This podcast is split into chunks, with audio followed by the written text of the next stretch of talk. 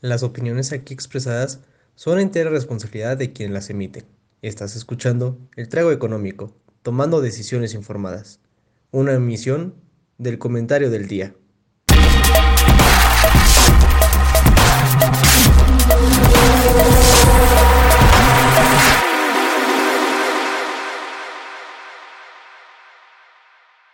Buenas noches, damas y caballeros, gente bonita, gente bella, gente hermosa que nos acompaña en esta noche que Joaquín dice que es muy fría allá en el Estado de México. Aquí, pues yo no tengo tanto frío, pero pues quién sabe. Es la verdad es que invernadero. llegué a, mi casa, llegué a mi casa hace un buen rato, entonces no sé cómo está afuera el clima, pero mi querido Joaquín, qué gusto que me acompañes el día de hoy. ¿Cómo estás? No, hombre, no, hombre, el gustazo es mío, el gustazo es mío. Estoy muy bien, muy bien aquí, muriéndome de frío en el bello estado de México, donde estamos más cerca de, de los dioses, porque pues, más altura, ¿no? Más exactamente de qué dioses o qué. Eh, no sé, igual del tolo o de algunos así, este, mexiquenses, dirían por ahí, Alfredo del Mazo, ¿no? Alfredito del. Mazo. Sí, sí, sí. Pues bueno, el día de la noche de hoy, damas y caballeros, estamos pregrabando el programa otra vez porque el jueves ni Joaquín ni yo vamos a estar disponibles. Hoy es martes, mañana juega México. Esperemos que cuando ustedes estén viendo esto, México haya ganado contra Arabia Saudita, haya pasado de ronda. Antes, antes de, de que avancemos en el programa, nada más quiero compartir esto. Esto es lo que tiene que pasar para que México pase. Si no han visto esta infografía, esta infografía es maravillosa. No nos vamos a detener mucho hoy porque pues cuando ustedes estén viendo esto, México ya habrá pasado o ya habrá sido eliminado, pero esto es lo que tiene que pasar. Esperemos que uno de los escenarios verdes haya sido lo que termine sucediendo. ¿Cuál es la probabilidad de que toque uno verde? La quería calcular el otro día, pero, pero me dio... mi- Mi, co- mi corazón se estaba deteniendo mientras lo hacía, entonces decidí mejor no hacerlo.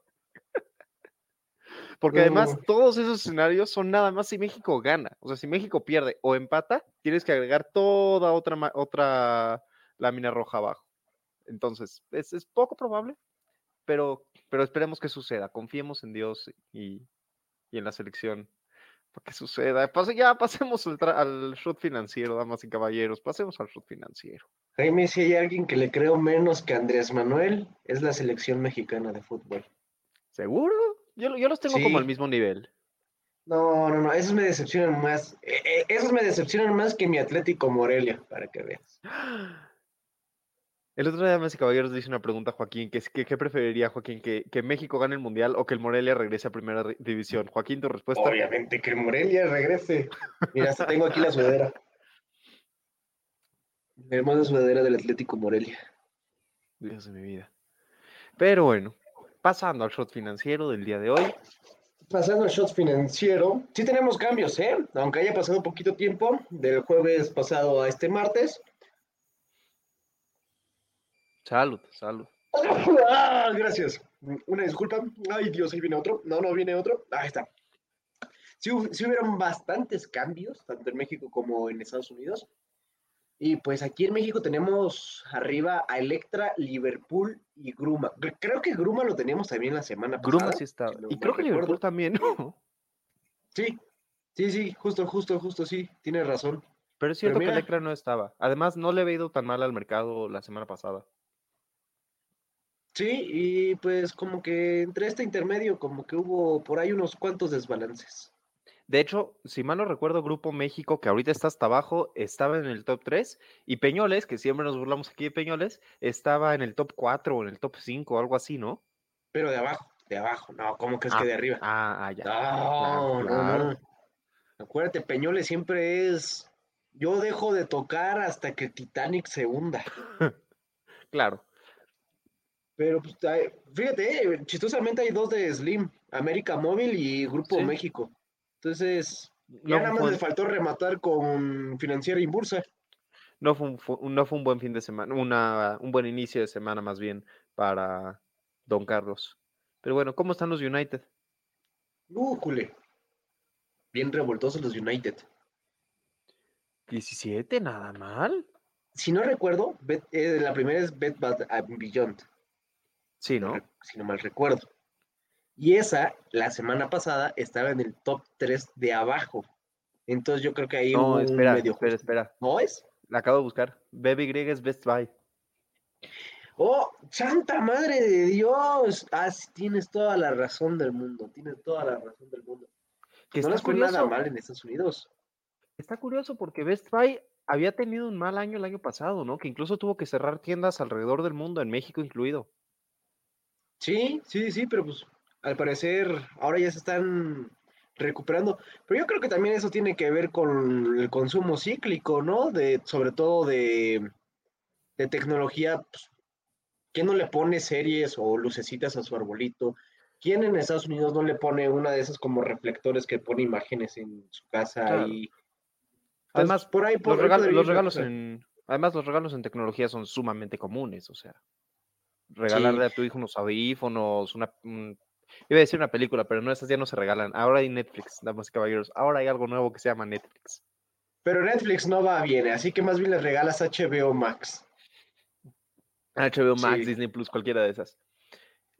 CTLT una de tecnología, pero. RL es Ralph, Ralph Lauren. Sí, justo, justo la que, la que te iba a ¿Quién decir. los viera?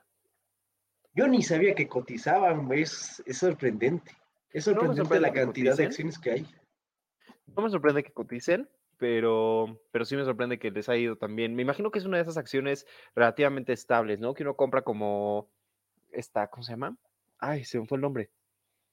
JP Morgan o algunos de esos bancos que tienen mucho, mucha, mucha trayectoria, que la compra para que se mantenga ahí, que no crece mucho, pero de repente un 10% una semana no está mal. Sí, no, no, no está mal, pero viendo los históricos, digo, a dos años creo que les está yendo bien. No vi cuánto haya sido como todo lo que haya crecido, pero creo que uno o dos años van bien, van ahí galopando sobre el caballo, dirían por ahí. Efectivamente. Y el MN es una de biotecnología. Meli es Mercado Libre, que desgraciadamente lo fue mal. Nos gusta cuando Mercado Libre le va bien porque creemos en las empresas latinoamericanas. Y Dollar Tree, que también la semana pasada le había ido mal. Sí, entonces, pues, aquí seguimos teniendo a los tres peores de Estados Unidos, que pues como que también no les fue muy bien, pero Mercado Libre, esa sí está bastante chistoso porque podrías tú decir, casi casi la puedo comparar con, ¿cómo se llama? Con Best Buy o Amazon, tal O vez, Amazon. porque ahí tienen como que un cierto giro igual, pero, pero pues no, no le fue bien en esa semanita, quién sabe qué le haya pasado. Aunque Amazon tampoco le ha ido de maravilla últimamente. Ni a Amazon, ni a Google, ni a Facebook, ni a ninguna de las grandes tecnológicas le ha ido bien últimamente. Ni a Apple, o sea, Apple nunca ha salido aquí, tampoco Tesla ha salido aquí. Tesla no me sorprende. Tesla, yo nunca le he tenido confianza a Tesla. Pero bueno, antes de que pasemos al tema del día, ¿qué estás tomando, Joaquín? Este, Jaime, es martes, yo estoy tomando Coca-Cola. No manches, Jaime. Yo me estoy tomando una paloma bien tranquila. Ah, sí, cómo con no. un poco de tequila. Ah, ahí se cayó un buen de tequila, ¿no? Pero bueno, damas y caballeros, vamos al tema del día de hoy. El tema del día de hoy, damas y caballeros, está un poquito curioso, está un poquito extraño. Hoy vamos a hablar de dos cosas que están relacionadas, de inteligencia artificial y del mercado laboral. ¿Ok? Vamos a platicar un poquito de estos dos temas, de cómo se conectan, de diferentes ideas relacionadas. ¿Por qué no sacas tú, Joaquín? Claro, claro, yo, yo, yo pongo la bola y le hago del tema. Pues vaya, ¿cómo podríamos empezar a hablar de esto? Sobre, sobre todo la, parte de intel- inteligencia artificial, que al parecer año tras, tras año siempre se ha habido, bueno, se ha visto que se está comiendo el mundo en suplan- suplantar trabajos cotidianos. Diría uno, ¿cómo cuáles? Por ejemplo, ya empieza a ver eh, en varios supers, pues ya esta tec- nueva tecnología que llegas tú y es como el self-service, que digo, ya lo tenían otros países, pero apenas está llegando a México, entonces ahí se va permeando toda es- esta cosa.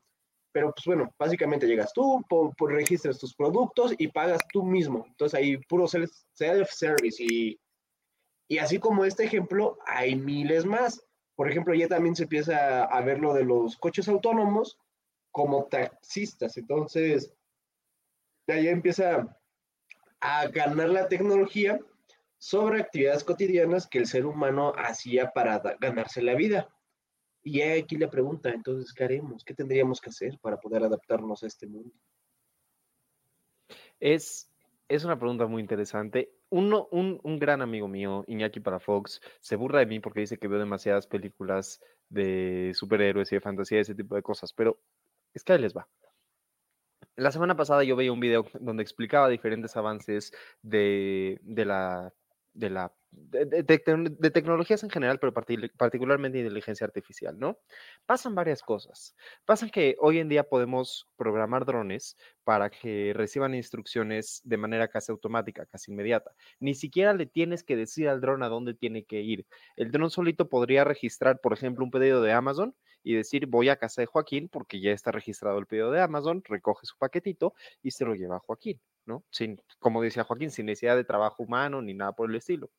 El dron también podría determinar cuáles son los productos que Joaquín probablemente va a querer comprar, porque ya tenemos mecanismos que permiten predecir cuándo Joaquín recibe su quincena y cuándo la quincena de Joaquín se va a convertir en un producto que Joaquín lleva dos meses queriendo comprar o, dos semanas queriendo comprar.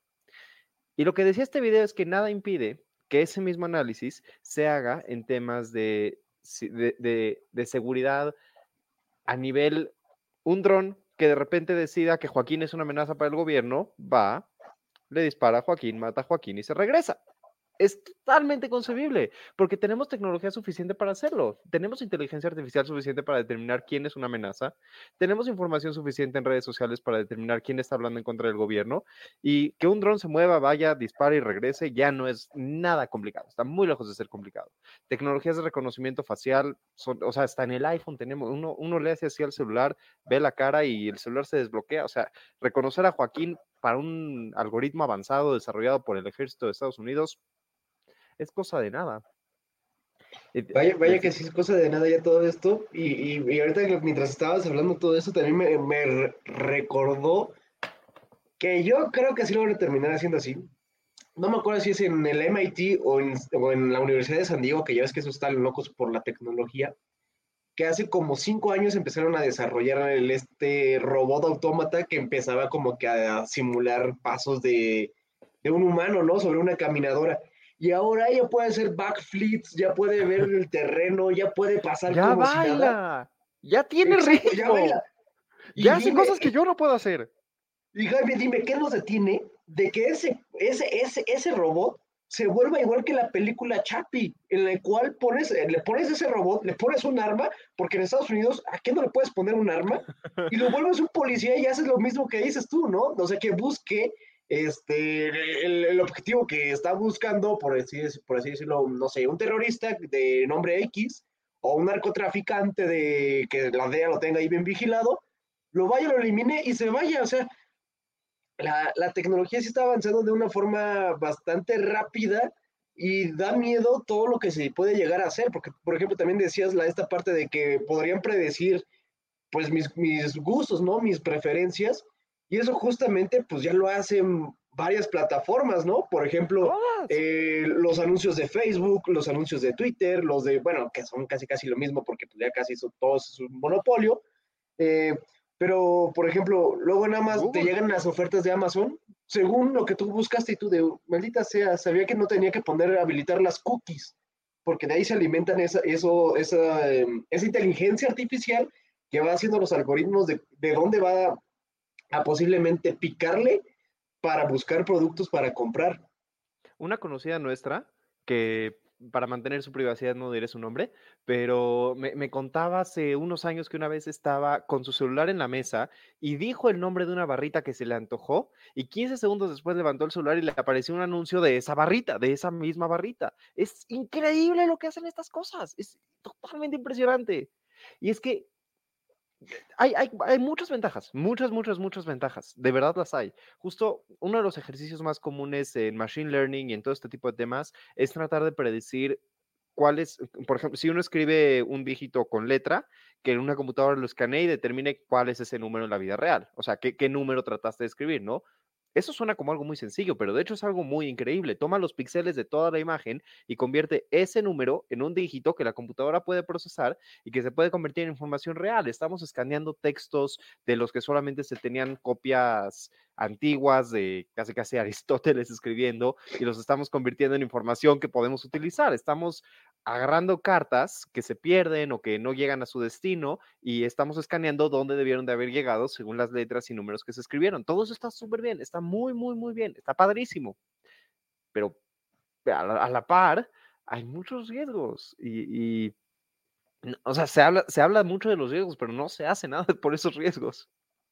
No, no se hace nada. Y justamente ahorita también me vino a la mente el, libro que terminamos leyendo, creo que fue Conductual, Economía Conductual de This is how they tell me the world ends, de, ah, de todos los hackeos que ha habido, de cómo casi casi se muere todo el mundo porque una computadora dijo, ¿sabes qué? A este reactor nuclear, explótalo. ¿Por qué? Porque así lo dice la Seguridad Nacional de Estados Unidos. O sea, sí, sí es impresionante cómo, cómo todo este paradigma que veíamos en películas por ejemplo, en Star Wars, ¿no? Que hay robots que son doctores, hay robots que son los que te llevan los drinks, eh, eh, o no sé, otras películas futuristas también, por ejemplo, la, que ya habíamos mencionado, la de Chapi, o incluso si quieres tú una ya más muy tradicional, la de Yo Soy Robot. O sea, ya como esto ya empieza a dejar de ser película y ya se está aterrizando en el mundo. Y digo, no todos tenemos conocimiento de, de qué es lo que se está haciendo, ni qué es lo que ya se tiene pero pues el mundo sí va para este cambio totalmente revolucionario. Porque algo muy interesante es que si sabemos todas estas cosas, por definición casi casi, hay muchas que no sabemos. O sea, vaya, ni Joaquín ni yo, probablemente nadie de ustedes, a menos que nos esté escuchando, tipo el ingeniero más importante del MIT, nadie sabe hasta dónde están llegando estas tecnologías. Ahora, dos películas se me vienen a la mente también. La primera, ¿viste El hombre bicentenario? No. Muy bonita película, muy linda película de un robot que empieza a desarrollar sentimientos y entonces se trata de convertir en ser humano y va avanzando, vive, vive 200 años hasta que, pues no te la voy a espolear, pero hace, hace los cambios necesarios en su cuerpo para que la ONU lo reconozca o no lo reconozca como ser humano. Va a haber un debate y todo eso. Está muy buena, está muy, muy buena. Este, mi maestro de biología tenía una opinión muy fuerte al respecto. Mi maestro de biología en secundaria fue el que me, me hizo verla, pero muy buena película. Y justo se, desdibuja un poco la línea entre la tecnología y la humanidad cuando la tecnología se parece tanto a la humanidad. Esa era la primera película que quería mencionar. Y la segunda, hay una película de X-Men que se llama, si mal no recuerdo, em, no, no, no, me estoy acordando, Días del futuro pasado, pasado, días futuro, futuros días, algo así este, donde te van contando una historia donde en el futuro unos robots están determinando quiénes son mutantes y quiénes no y matan a los mutantes, pero lo pueden determinar con tanto detalle que cualquier mutación, por pequeña que sea una persona que tiene los ojos de diferente color o algo así, los acaban matando. Una computadora se guía por absolutos, o sea, si yo le doy a la computadora una foto, esta foto es o un gatito o un perrito. No hay punto medio. Entonces, si, si de repente la computadora ve algo donde medio duda, medio puede ser, medio sí, medio no, un ser humano puede tener criterio, puede analizar, puede, puede tomar una decisión. La computadora no, la computadora lo clasifica como una o como la otra. Y ya, y ahí se queda, y punto. Es muy interesante eso. La computadora no puede decir como nosotros. Hasta ahora. Hasta ahora. Hasta ahora. Porque yo creo que en algún futuro sí va a pasar esa cosa. Digo, yo no creo que me vaya a tocar y no sé si el mundo sigue existiendo. No sé si ya habremos viajado a otras galaxias, pero yo creo que sí podría llegar a pasar esa, esa parte en la que las computadoras ya empiezan a también aprender por ellas mismas, que digo, eso ya lo están haciendo, pero que lo hagan de una forma más humana, o sea, de, de saber qué es querer, eh, de sentirse como niños, luego pasar como adolescentes, o directamente pasar como adultos y ya tener una mentalidad madura. Un criterio e, e, propio. ese cambio yo creo que va, yo, yo siento que ya está a la vuelta de la esquina y posiblemente ya también se puede empezar a, hacer estas preguntas, ¿no? De hasta cuándo una computadora es una computadora y ya habiendo pues más debate futurista y bien fumado, ¿cuándo una computadora ya podría ser catalogada como una cosa que ya tiene sentimientos? Entonces, ahí, ahí, ahí vienen bastantes cambios interesantes que me dan miedo, pero bueno, es parte de, es parte de morir del ser humano. ¿Sabes, ¿Sabes qué me parece muy interesante de todo esto? Una vez escuché algo que, que me llamó mucho la atención. Imagínate que nosotros logramos programar una inteligencia lo suficientemente avanzada para que sea idéntica al ser humano. Así tienes una computadora que piensa de la misma forma que tú, Joaquín. E imagínate que esa computadora programa, a su vez, un nuevo tipo de inteligencia que es exactamente igual de inteligente a ella. Y otra vez, y otra vez, y otra vez. Así se vuelve una cadena de inteligencias programadas. Por pura probabilidad, nosotros no seríamos la primera. Nosotros seríamos parte de una simulación. O sea, la inteligencia artificial es la prueba más avanzada que tenemos de que podríamos vivir en una simulación. Y está bien fumado eso, damas y caballeros, está bien fumado eso. Está muy fumado y ahorita que lo dices, esa parte de que digamos que nosotros podemos crear algo igualito a nosotros, yo creo que ahí empezarían también los del PAN, que son bien religiosos, a poner la, la pregunta de, oye, ¿no nos estaremos sintiendo más bien Dios y estaríamos haciendo un papel que no nos toca aquí como seres humanos? Entonces ahí, ahí viene, ahí vienen más, más debates de, de, esta cuestión para saber hasta cuándo es éticamente correcto y cuándo no es éticamente correcto. Que digo, ya varias ingenierías, pues sí también ya llevan esos tipos de materias de, eh, y, ¿cómo, era, ¿cómo le llaman? Humanidades. No, ética de la biotecnología o algo así. Sí, ese tipo de cosas. Saludos. Sal Saludos, Supe. Promocioname mi, mi maestría, por favor. Ah, por cierto, aprovechando que, que, mencionamos a Lupe antes de que se me olvide, eh, no se olviden de que lo que sea que mencionamos hace rato en el shot financiero no es nuestra recomendación de inversión, porque si ganan dinero con eso, pues si se lo dividen, pero si pierden, no escucharon nada de nosotros. Se me olvidó el disclaimer nada más para que no, para que no digan. Sí, sí, para que no vayan a decir de que, ay, estos chavos, no somos inteligencia artificial para poder hacer. No somos inteligencia artificial, todavía. Ahora, ahora. To todas estas cosas superfumadas de si somos dioses o si somos una simulación, todo eso, todo eso, todo eso, ponle pausa un segundo, ponle pausa un segundo. Y vamos a regresarnos a la realidad. Ahí tengo uno de los temas que tengo con todo, este, con todo este tema de la inteligencia artificial y todo eso, y la robótica en general y los avances tecnológicos. Imagínate que yo te dijera, vamos a tener robots que pueden hacerlo todo. Entonces, vamos a tener robots que vayan al campo y cosechen comida y nos traigan comida a la mesa y que hagan todos los trabajos que se tienen que hacer, que saquen gasolina para nuestros cochecitos, que nos lleven a la escuela y nos regresen, así, todo. Vamos a vivir en un mundo donde no tengamos que trabajar, ¿no? Y todos podamos vivir de los ingresos que generen los robots. Eso no es realista. Las personas que realmente se benefician de los ingresos que, produce la megatecnología son los más ricos. O sea, imagínate que tú pudieras programar un algoritmo que te comprara y vendiera acciones en los momentos exactos para ganar así el máximo de acuerdo con ciertos parámetros preestablecidos, que no, que no son complicados de diseñar. Tú podrías diseñar un algoritmo que predijera con 95% de confiabilidad cuando una acción va a subir y cuando una acción va a bajar, y que comprara y vendiera en cantidades pequeñas para no arriesgar mucho dinero, que comprara y vendiera, haz de cuenta, 100 dólares de de a golpe para, para que suba y baje. Tú te podrías beneficiar de eso, pero Joaquín, tú eres la clase alta mexicana, tú eres, tú eres la crema y nata, ya sabes, tú estudiaste una carrera en la gloriosa Universidad Panamericana. ¿Realmente eso va a beneficiar a los, a los más necesitados, a los más... O sea, ¿realmente las tecnologías están generando mayor desarrollo o simplemente están generando mayor concentración del ingreso? Que creo que es parte importante de todo este tema.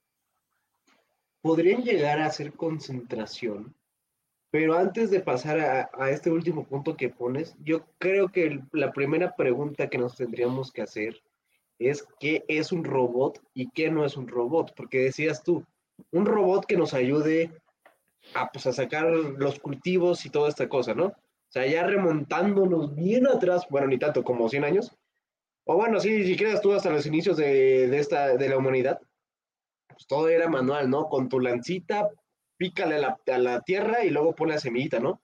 Ahora espérate, ya, ya tienes esta... ¿Dónde? ¿Dijiste que, que, nos remontamos al inicio de la humanidad hace 100 años? No, no, no, no, no, dije a 100 años o posiblemente también desde el inicio ah, de la humanidad. Ya, ya, ya, te entendí. Perdón, sí, no, pero pues, sí, perdón, perdón, perdón. Pero pues teniendo en cuenta las herramientas que había antes, yo creo que ellos, si, si coexistiéramos en el mismo tiempo, le llamarían robot a nuestros tractores John Deere super enormes que nos ayudan en eso. Ahora, también dices tú de un robot que nos ayude en la compra y venta de acciones. Eso ya pasó. El lunes negro, que si no lo han visto, hay un, hay un programa sobre eso. De ahí que, que hablamos del, lunes negro. Y ya pasó y se cayó, se cayó la, la, acción en la cual estaba ahí todos los robots. Y, ah, bueno, aquí ya nos pasaron una definición. De, de acuerdo a la RAE, robot eh, es del checo robot o de la robata. Ajá, Gabriel. Máquina o ingenio electrónico programable que es capaz de manipular objetos y realizar diversas operaciones. Pues ya interactuamos con bastantes robots. Yo soy, yo soy un ingenio electrónico programable. Ah, no, yo no soy programable, ¿verdad? No, Jaime, no. No, no, no. Ni electrónico. Pero tu computadora estás. Ni ingenioso. Tu celular también. Entonces, pero ya, ya hablando de pues, robots más futuristas, sí, sí, sí, sí, ya se viene esta, esta gran cuestión. ¿Me podrías recordar cuál era la segunda que estaba, que estabas diciendo? Ah, de la concentración, ¿no? De la concentración de la riqueza según quien aproveche los robots. Y o sea, pues sí. Es que justo, justo con ese tema, perdón que te interrumpa, pero es que justo con ese tema nos podemos meter muchísimo a hablar de qué pueden generar las tecnologías el día de mañana en un sentido como valga la redundancia, tecnológico, o sea, qué posibilidades de tecnología podemos tener el día de mañana. Pero como, como economistas, parte de la idea es preguntarnos qué efectos económicos van a tener estas tecnologías el día de mañana. A mí me parece que como efecto económico, lo único, la, la única tendencia lógica es que se concentre más el ingreso. O sea, esto no va a disminuir la desigualdad, la va a aumentar. Esto no va, no va a aumentar la producción de las masas, va a aumentar la producción de los, de los empresarios, va a beneficiar a los empresarios. Y no estoy diciendo que esté mal, o sea, generalmente me considero bastante derechista, de hecho, pero en ese sentido sí habría que preguntarnos si las tecnologías realmente están generando un beneficio a todos o solo al, al, al 1%. Sí, sí se concentra, pero también tiene que ver sobre, también sobre la resistencia que hay para estos cambios tecnológicos. Y digo, eso está bien, ¿no? Porque es particular de cada generación. Es como si nosotros vamos con, no sé si quieres tú, con nuestros abuelitos, le decimos, oye abuelito, todos los 100 mil pesos que tienes ahí en tu colchón, no los pongas ahí, mejor mételos a esta plataforma digital para poder hacer, eh, no sé, hasta inversión si quieres, o guardarlos y, y, meterte al sistema financiero en el que estés. Ahí va a haber también, implica también una resistencia, una resistencia de que van a decir, no, es que yo lo vengo haciendo así toda mi vida y no me acuerdo quién decía, creo que Valentín en el Tesalde, soy así, así nací y así me moriré. Y, digo, tiene que ver también un poquito esta resistencia, pero también la mayoría de las tecnologías, como bien lo dices, pues, se concentra en el top de, de, ricos, ¿no? ¿no? No creo que tengamos la misma tecnología que tiene Elon Musk seguramente en su casa, o Jeff Bezos que seguramente tiene una Alexa cada cinco metros. Entonces, el quién se puede aprovechar de eso y quién no, sí va a estar muy cuestionable sobre los ingresos y también a quién estaría ayudando a generar más ingresos. Pero si esa tecnología se llega a utilizar para poder coadyuvar a las tareas cotidianas de las personas, por ejemplo, pasar de un martillo a una pistola de, de clavos, pues sí le va a ayudar también al, constructor, etcétera, etcétera. O por ejemplo, pasar de, de, un ejemplo de los arquitectos, ¿no? Pasar de los simples papeles enormes en los cuales tienen que hacer el diseño a pasar a AutoCAD, pues también les va a ayudar, pero también esas herramientas se van haciendo nada más en el top. Pero ah, es una gran cuestión, ¿eh? Ahora que, lo, que lo dices. Es una gran cuestión. Y es que hay, hay tecnologías productivas y hay tecnologías no quiero decir de entretenimiento, porque no son solo de entretenimiento, pero más enfocadas al entretenimiento. Y te pongo un ejemplo que te va a gustar mucho.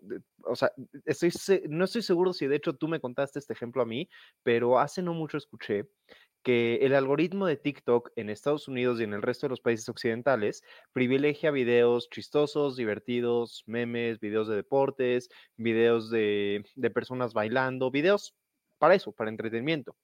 Pero si uno va a China, y no me consta porque nunca he ido a China, pero si uno va a China y usa TikTok ahí o, ve el TikTok que están utilizando los niños en China, se enfoca mucho más en experimentos científicos, en desarrollo, en lectura, en entendimiento, todo ese tipo de cosas. Entonces, lo que el TikTok es una plataforma que de hecho está diseñada en China. Lo que estaban diciendo en este sentido es que TikTok en principio quiere promover en Occidente la flojera, las risas, el, entretenimiento, y en China quiere promover el avance, el desarrollo, todo eso. Es, la diferencia entre dos tipos de tecnología, una que está acercando a los más pobres a conocimiento y otra que está acercando a todos a pasársela bien, ¿no? Porque todos, todos tenemos acceso, o, bueno, una, una, parte importantísima de la población tiene acceso a Netflix, ¿no? Y Netflix es un gran avance tecnológico si lo comparas con Blockbuster, pero no tanta proporción de la población tiene la posibilidad de programar una máquina para que le haga dinero. Sí, sí, sí, 100%, pero ahí la cuestión es cómo utilizas tú las, las herramientas, ¿no? Las herramientas que se van creando. O sea, podrías tener si quieres tú la, laptop o la computadora de escritorio más chochada que quieras tú, que pudieses hacer casi casi una cuasi persona en la computadora y dotarle casi de sentimientos y toda la cosa. Pero también nada más te la puedes pasar viendo en YouTube o viendo YouTube o, o Netflix, como dices. Entonces ahí sí tiene que ver hacia dónde va enfocado y yo creo que también tiene que ver muchísimo con la política que está en China y cómo es la política allá, de que China quiere pues, sí progresar y lo vea a futuro y justamente por eso como que también podría llegar a limitar TikTok a que incentive a todos sus pobladores a tener cuestiones de, ciencia, ¿no? Y pues en Occidente que sí es más como de, ah, ya libertad, que sea lo que, lo que Dios quiera, pues ahí sí se, podría, se podría mermar este posible avance. Porque a mí también me salen TikToks de, de ciencia. Sí. Justo, justo a mí también, y me, enorgullezco mucho a mí mismo de eso, pero no es para decirlo aquí, pues. Este, algo te iba a decir. Ah, no sé si escuchaste un podcast, si no lo escuchaste te lo recomiendo mucho, está en Spotify, ya lo terminaron, o sea, son, son tres temporadas, la tercera está honestamente malísima, pero igual hay que, hay que escucharla. Se llama Caso 63, ¿lo escuchaste? Caso 63 es de una psicóloga de un tipo que viene del futuro, sí, sí, nada más voy, voy en el primero y me quedo dormido. Las primeras, dos las primeras dos temporadas están extraordinarias, la tercera temporada está bastante X. Bueno, no, está buena la temporada, pero el final está malísimo. El último episodio me molestó mucho. Fuera de eso, vale mucho la pena, sí, escúchalo, pero ahí te va porque lo estoy diciendo. No te, no te voy a spoiler el podcast. En algún momento, el personaje principal, que es este, que como decía Joaquín, viene del futuro, le empieza a contar a la doctora, a su psiquiatra, que desde el futuro empezaron a mandar mensajeros para que hicieran películas, hicieran libros, escribieran, pues sí, libros y podcasts y todo este tipo de, cosas para que la gente empezara a estar al pendiente de los peligros del futuro. O sea, que, que empezaron a mandar gente del futuro para que hicieran películas como Yo Robot, como Star Wars, como X-Men, todas estas películas que, las mandaron del futuro literalmente para advertirnos que esto podía llegar a pasar y que lo estamos ignorando por completo. O sea, que todas las advertencias que, que estamos viendo en películas de problemas que podrían llegar a ser reales, sí pueden llegar a ser reales. Y nada más nos está valiendo madres. Pero Jaime, hay una buena noticia. Se va a poder hacer el alcohol milenario. Eso es cierto. Sí, eso es cierto. No vamos a tener libertad, ni igualdad, ni derecho a la libre expresión, pero habrá un, habrá un halcón milenario. ¿Lo vale? Habrá un halcón milenario. ¿Y lo vale? Yo no, no me acuerdo, porque ahorita que estás diciendo esto también, bueno, que estábamos hablando de utilizar la tecnología a nuestro favor, me acordé de un, de un artículo que por ahí vi bien chistoso cuando aún tenía Facebook, porque ya mejor lo eliminé, que hablaba de una inteligencia artificial que, ojo, ojo, ¿eh? Te ayudaba a agarrar de toda tu galería de fotografías la mejor para que te hicieran la mayor cantidad de match en Tinder. Sea, imagínate ya, ya, ya, ya ese, ese nivel de complejidad de algoritmo, que digo, bien lo podrías utilizar para Tinder, pero también bien lo podrías utilizar para tu CV si le quieres poner una fotografía tal vez. Pásame la inteligencia artificial esa. Eh, no me acuerdo cómo se llamaba, ahorita la traté de buscar. Yo me acuerdo que también utilicé otra que creaba este, imágenes de- y te ponía ahí como que varios estilos de arte que, que había, y tú le ponías una palabra o una frase y te lo dibujaba. Es más, te le ponías, por ejemplo, tristeza Ah, sí. y te ponía como cosas así azules, un paisaje, etcétera. Entonces estaba, estaba también bastante entretenido cómo ya también esas inteligencias artificiales ya podemos checarlas en, en Google. De hecho, eh, eh, esa, esa que mencionas, hay algo muy interesante. Le pidieron que dibujara cosas bien abstractas como Dios y así, y al parecer hizo cosas bien fumadas. Bien fumadas, pero ojo, sigue, e- esa inteligencia artificial se sigue basando en la información que existe ahora, ¿no? De, por ejemplo, si le pones a, dibujar un dios, pues va a consultar igual en Google Dios y le, pos- le- posiblemente le salgan varias religiones y luego religiones politeístas, monoteístas, etcétera, etcétera. Entonces, sigue siendo basado en, en los seres humanos. A ver cuándo la inteligencia artificial rompe esa barrera y llega a poner algo que la humanidad no entienda para nada, pero que sea el siguiente eh, escalafón para poder progresar y quién sabe, para construir el alcohol milenario tal vez. Sí, literalmente. Tengo una, tengo una última referencia de cultura popular que, que mencionar. A ver, a ver. Hace poco salió la película de este gran libro que se llama Dune, Duna. ¿La- ¿Lo leíste? ¿Viste la película? Eh, me salieron bastantes comerciales en Amazon Prime cada vez que ponía mi serie y dije, se ve muy mala, la promocionan mucho, seguramente no está bien. Y después vi que ya estaba en los Oscars, dije, ah, luego la veo, pero no la he visto. Ok. Recomiendo ver la película, recomiendo mucho más leer los libros, muchísimo más, infinitamente más.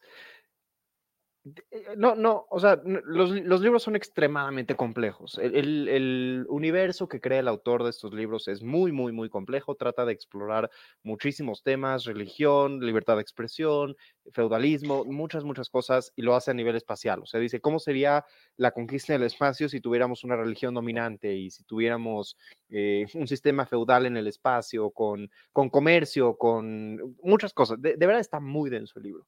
Pero hay una cosa en particular, una cosa en concreto que es muy interesante. Habla acerca justamente de que en algún momento de la historia el ser humano trata, se, se enfrenta a una inteligencia artificial que lo quiere destruir, que lo quiere aniquilar por completo. Marvel, entonces- ¿eres tú? Marvel eres tú, pero, pero, va más allá.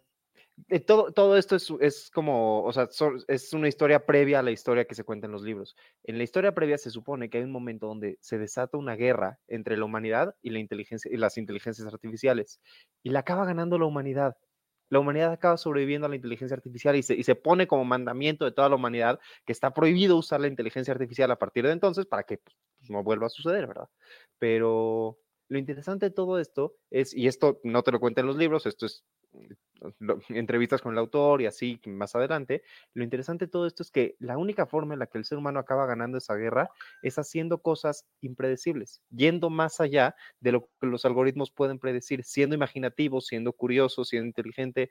Mientras mantengamos ese tipo de valores vivos, yo creo que tenemos alguna esperanza de que no nos lleve a la extinción, porque por ahí nos comentaba el profesor Eduardo López que él cree que la inteligencia artificial y los robots nos van a llevar a la extinción. Puede ser, puede ser. Puede Nos no van a ser, llevar a la esperemos- extinción, Jaime. Y Esperemos que- solamente los tontos van a sobrevivir porque son los menos predecibles. Esperemos que Frank Herbert, el autor de Dune, tenga algo de razón. Perdón, es que estoy viendo a lo lejos el tercer libro de Dune que todavía estoy leyendo. Esperemos que todavía te- que tenga razón y que podamos vencer a la inteligencia artificial. Además, su mundo está bien fumado. Yo sí quiero vivir en un mundo como Dune. Puedes viajar entre planeta y planeta. Y hay- o sea, está, está bien fumado ese, ese libro. Sí lean esos libros. Recomiendo esos libros. También, ¿sabes qué? Vamos a tener un programa, y siento que cada, que cada semana promete un programa diferente, pero vamos a tener un programa donde hagamos recomendaciones de películas, series, libros, podcast y nos quedemos con eso. Nos dediquemos un programa entero a recomendar cosas. Me parece bien, ¿eh? Me parece bien porque ahora sí me he visto bien taquillero desde que ya me compré mi televisión y me desvelo hasta como las 2 de la mañana viendo series. Ya del día siguiente me digo, ¿por qué estoy tan cansado? Pero Jaime, no, a- antes de pasar a, a lo que sigue, a, nu- a nuestra hermosa cruda política, me gustaría hacerte una pregunta bastante fumada. Te escucho. Si tuvieras tú la posibilidad de traer de tu imaginativo una tecnología, de la que sea y para lo que sea, ¿cuál sería? Hmm. O sea, un, Depende, un- la pueden- avance tecnológico. Depende, ¿la puede usar cualquier persona o solo la puedo usar yo? La puede usar el que tú quieras. Si, so- si- la puede usar cualquier persona, cualquier persona, yo lo que haría sería una tecnología con la que pudieras agarrar un libro cualquiera, ponerle la mano encima y absorber la información del libro en cuestión de minutos. Eso es que te tome tipo, no sé, 15 segundos por página, que le pones la mano encima al libro y si tienes que leer 100 páginas, 150 segundos por ósmosis. y Como, Por sí, ósmosis. Le pones la mano, cierras los ojos, te concentras. Pum, por cierto, este libro se llama Hayek versus Keynes. También estaría bien que algún día hablemos de eso. No, viva Hayek. Pero bueno, Chistosamente, eso. Chistosamente yo estaba pensando igual en algo parecido, pero de, un- de otra forma bastante rara. O sea, me, me acuerdo de un, de un episodio de Los Padrinos Mágicos, ya caricatura ahora sí, bastante vieja. Se le, se le pregunté a mi hermana y mi hermana dice, ¿cuál es esa caricatura? O sea, dije, Dios, ya estoy viejo. Pero de que te pudieras poner, no sé, un casco, te conectaras a algo y te descargara información, no sé, módulo de primero y segundo de primaria, y que tu cerebro lo, lo relacionara ya todo, ya supieras sumar, restar, etcétera, etcétera. Entonces, igual conforme vas pasando la, la vida, te vas descargando esos módulos y te olvidas totalmente de una escuela y podrías ya empezar como que a, a hacer otras cosas, ¿no? Desarrollar, no sé, habilidades que no necesariamente tengan que ver con, con información, ¿no? Sino que tenga que ver con más cosas artísticas y, el, y, así, y así el humano podría ser, llegar a ser más humano, porque las artes son cosas que solamente yo creo que podría llegar a ser el humano por su creatividad.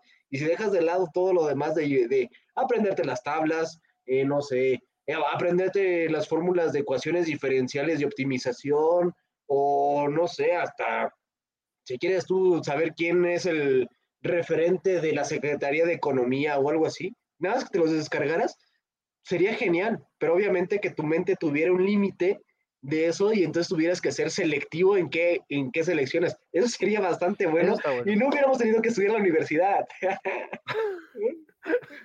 Más bien, yo creo que la universidad se enfocaría más en quién eres como persona y no qué sabes de, de matemáticas. Siempre se lo digo a mis alumnos.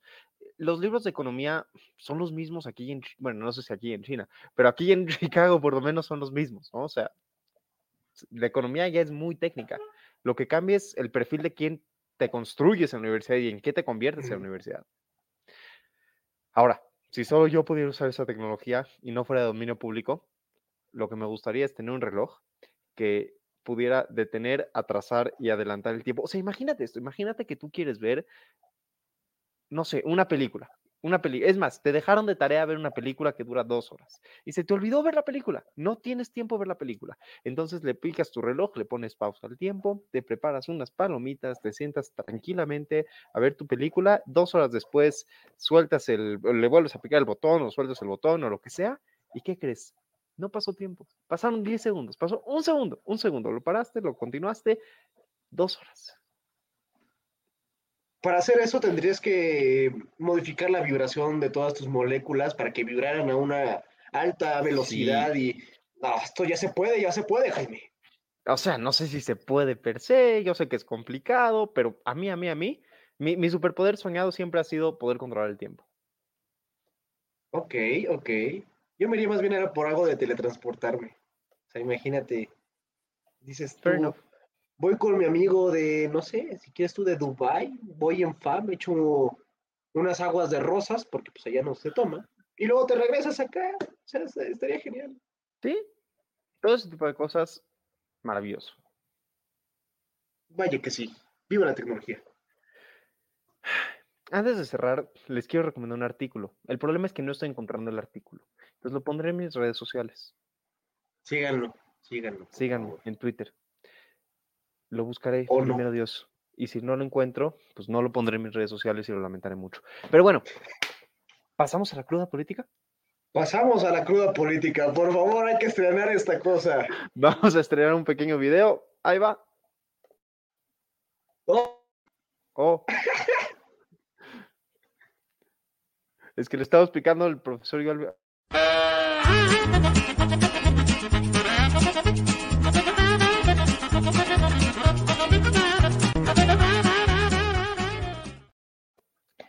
Damas y ¡Ah, caballeros, si no les gustó nuestro video nuevo, no nos importa. A nosotros nos encantó. Nos fascinó el nuevo video. A ver. Además lo habíamos prometido hace unas 16 transmisiones. Bueno, ojalá Sí. tuviéramos 16, ¿verdad? Pero sí hace algunas. No, yo creo que sí tenemos 16, ¿no? Luego las contamos. Pero a ver, México busca acuerdo con Estados Unidos en maíz amarillo sin llegar a controversias, dice López Obrador. Ay, Dios vida. En el, en el contexto del Tratado de Libre Comercio, del comercio en el maíz, de- en, en el maíz amarillo transgénico específicamente.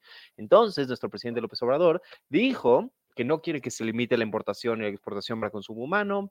No, eh, ay, ay, es todo un tema, es todo un problema porque hay maíz amarillo para consumo animal, hay maíz amarillo para consumo humano. Es, es técnico, es aburrido, no es, no es un tema interesante, pero dijo López Obrador que no quiere que se convierta en un problema. Por cierto, esta es la transmisión número 15. La refinería de Dos Bocas producirá combustible a finales de 2022 o principios de 2023, dijo López Obrador. Joaquín, yo te pregunto algo. ¿Cuándo empieza a finales de 2022 exactamente? Mira, si nos vamos de aquí a 2022 hablando como Andrés Manuel, yo creo que para el final de su sexenio ya podrá producir un barril de petróleo dos bocas. Claro que sí. Autonomía En lo energética, dice López. que el, el presidente decide que el, el barril Deberían de aprovechar los, los breaks entre palabra y palabra de López Obrador para hacer anuncios. En lo que el presidente decide, Nike, just do it. Podría ser, ¿eh? Podría ser una gran campaña publicitaria en la mañanera. Andrés Manuel, saca de ahí dinero, ponte a trabajar, sigue así. dinero. Dinero, También habló de la reforma electoral, porque no vaya a ser que pase un día, no dije nada, un día, sin que el presidente López Obrador hable de su reformita electoral. Dijo que como no pudo pasar la reforma constitucional, va a mandar una reforma legal en materia electoral, que va a tratar de modificar todo lo mismo que pretendía modificar su reforma electoral eh, original. No, no lo va a lograr, y, y no digo esto en un sentido político, no lo va a lograr en el sentido de que simplemente hay cosas que la constitución define y las leyes no. O sea, hay cosas que las leyes ya definieron y que en la constitución no están definidas, pero hay cosas que ya están escritas en la constitución y que si no cambias la constitución, no puedes cambiar. Entonces, mi, mi- mi estimado, estimadísimo y querido López Obrador, así no funciona. Nada está escrito sobre roca. Héctor Casillas, Casillas. 2019, algo así. O no me acuerdo quién me había dicho esa. De no, pues aquí se puede hacer lo que quieras, nada más eh, refórmalo. Nada más da. Da miedo lo que pueda llegar a ser Andrés Manuelito, pero ya, ya casi, ya casi sale, ya Ya casi sale. casi. Yo solo espero que de aquí a que se vaya López Obrador, el PRI no ceda y no acaben aprobando una reforma constitucional en materia electoral que acabe siendo muy dañina para el país. Hay una vacuna cubana que se llama Abadala, no Abdala, Abadala, que se usará como refuerzo contra el COVID para adultos, dijo López Gatel. También dijo López Gatel que, que, el, que el aumento de casos de COVID en México no es tan acelerado como, están, como se está diciendo. Resulta, damas y caballeros, que esta semana ha habido un aumento bastante agresivo de casos de COVID en México. El, el- el- el aumento de casos, pues, perdón, perdón, dice López Gatel, es puro COVID, dice López Gatel que, que, no es, que no es nada agresivo, que no es nada importante, pero diferentes medios ya han reportado que ha sido de los repuntes más agresivos desde que empezó la pandemia. No significa que nos vayamos a volver a encerrar, no quiero que, que salgan y digan, no, es que en el trago económico dijeron que ya regresó la pandemia. No, pero, pero sí está repuntando y dijo López Gatel que no. No creo que esté repuntando, ¿eh? Y digo, y si repunta, pues ya va a ser como cuando teníamos casos de influenza normal. O sea, Sí, ahora, sí todos tenemos las vacunas.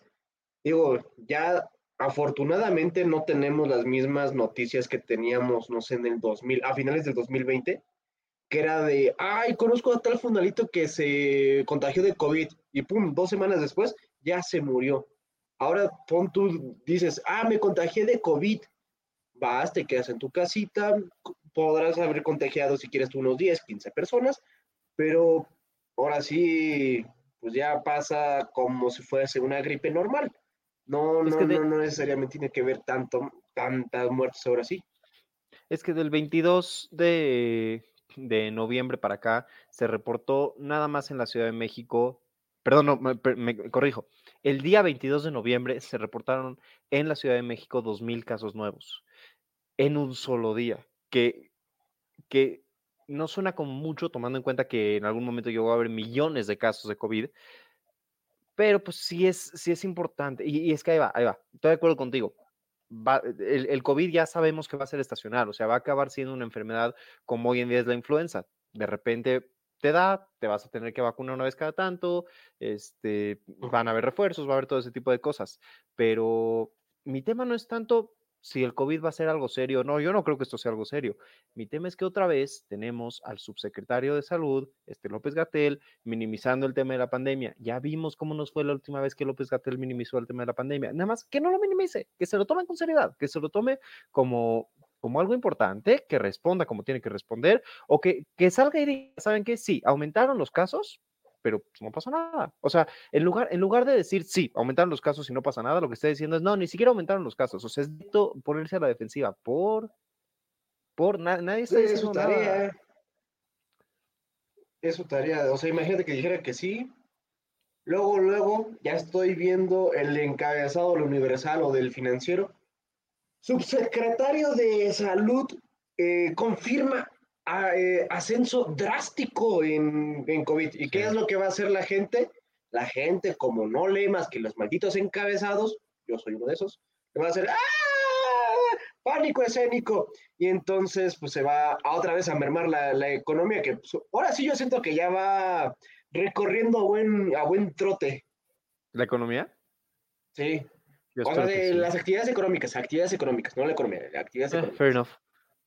Pero, justo, pero, justo eso, justo eso que decías de los headlines, de, de- de la gente que solo lee lo- los encabezados, me pasó algo muy, muy curioso el sábado. El sábado en la noche, después de que México sufriera una cruel derrota frente al equipo de Argentina, estaba yo en un restaurante y, y había una tele en el restaurante, entonces en, en grande aparecía, eh, ay, ¿cómo, cómo era?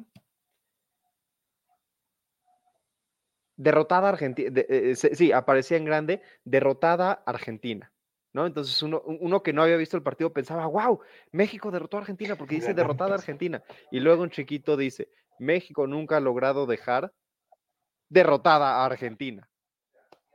O sea, lo que, en, en, en las letras chiquitas eh, hacían toda la diferencia. No eran la, tienen que palabras, vender, pero los periódicos tienen que vender. los periódicos Si no venden, mueren. ¿Quieres despedirnos? Sí, pero antes de despedirnos, tengo una gran duda. ¿Por qué nos vamos a tener que poner un refuerzo de una vacuna cubana cuando se supone que Andrés Manuel dijo que ya iba a salir la patria? O sea, ¿qué está pasando aquí? Estimado, si tienes la menor forma de responder eso, te lo agradeceré porque yo no tengo. Ya, ya tengo. Es Andrés Manuel y es Morena. No se puede confiar. Es Andrés Manuel y es Morena, no se puede confiar. Estoy muy de acuerdo, muy de acuerdo. Por cierto, ¿cómo, cómo viste la marcha del domingo 27? No, hombre. Llenó más grupo firme el Zócalo que Andrés Manuel. Así lo dejo. Y también Andrés Manuel llenó más el Zócalo cuando era del PRD y no había ganado. Ahorita que, que ganó y se trajo unos cuantos acarreados. ¿Qué onda? ¿Qué está pasando?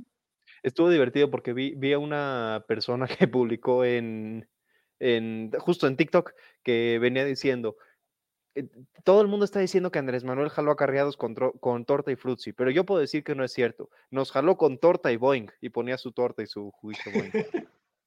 Ay, yo hubiera ido esa cosa por mi torta y mi boing, solamente por la sí. experiencia. Sí, vas, te dan de comer, te dan de tomar, te regresas, nada mal.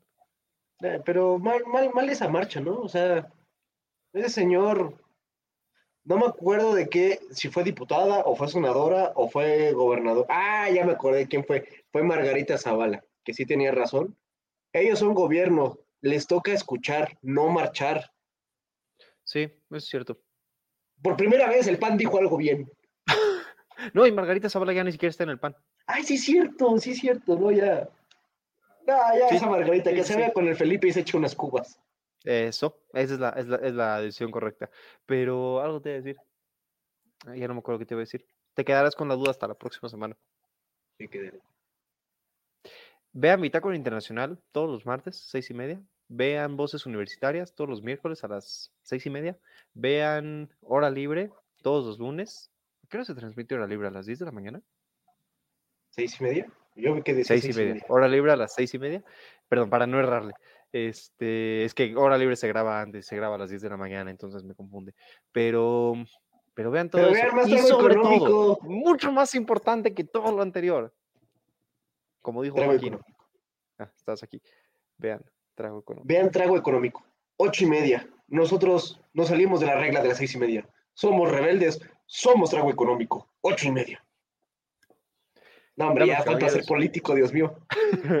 Damas y caballeros, muchas gracias por acompañarnos. Aquí abajo están nuestras redes sociales. Síganos en nuestras redes sociales. Véanos todos los, todos los jueves. Los vamos a extrañar de aquí al siguiente jueves porque piénsenlo.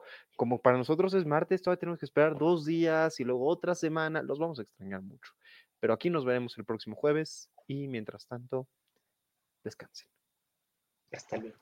Feliz diciembre. Feliz Navidad. Happy New Year.